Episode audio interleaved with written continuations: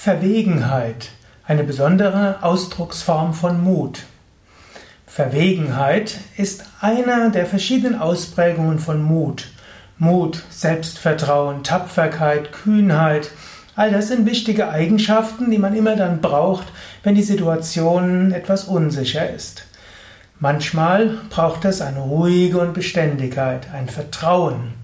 Manchmal muss man herausfinden, was ist das Richtige, was ist zu tun. Manchmal muss man gut abwägen und dann braucht man Mut, es umzusetzen.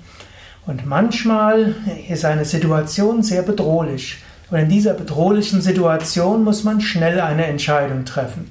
Und manchmal muss man bereit sein, ein Risiko auf sich zu nehmen, selbst wenn man nicht weiß, wie es ausgeht. Und manchmal muss man sich selbst zum Wohl einer guten Sache in Gefahr bringen. Und dazu braucht man auch einmal Verwegenheit. Natürlich, Verwegenheit in vielen Situationen ist, kann auch Leichtsinn sein. Und manchmal führt Kühnheit und Verwegenheit ins Verderben.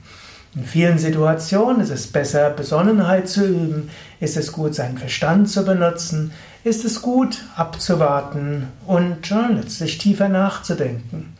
Aber in manchen Situationen muss man zügig handeln und manchmal ist man im Unsicheren und dann braucht es auch mal Verwegenheit.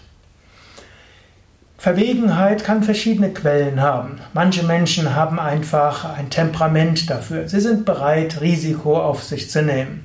Und es gibt Menschen, die wurden als solches irgendwo groß erzogen, durchaus etwas zu wagen. In den meisten Fällen waren das mehr die Jungs. Die Mädchen sind mehr zur Vorsicht und zur Bedachtsamkeit erzogen worden.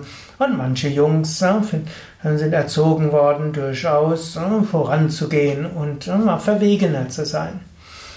Aber natürlich, es gibt auch besonnenere Männer und es gibt verwegenere Männer. Und das hat alles auch seinen Sinn und seinen Grund. Im Yoga gibt es aber noch etwas mehr, gibt es tiefere Verankerungen. Zum einen, wir wollen im Yoga nicht einfach auf Emotionen heraus handeln.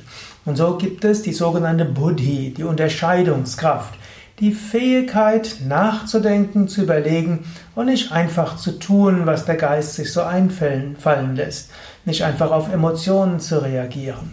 Also Buddhi als Unterscheidungskraft ist etwas Wichtiges. Also, wenn du irgendwo plötzlich etwas willst und spürst und so weiter, einen Moment innehalten und überlegen, vom Standpunkt der übergeordneten Ziele, vom, An an, ja, vom Standpunkt der höheren Anliegen, vom Standpunkt etwas Gutes bewirken zu wollen, was wäre jetzt das Richtige?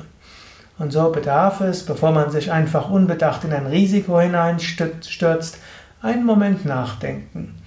In der Mehrheit der Fälle ist sogar gut, über Nacht zu schlafen und zwischendurch zu beten und sagen, bitte lieber Gott, ich spüre, da ist eine Gefahr, ich spüre, oder da ist eine Chance, es wäre gut, wenn ich das jetzt mache. Ich habe noch einen Tag, sage mir bis morgen, was das Richtige ist.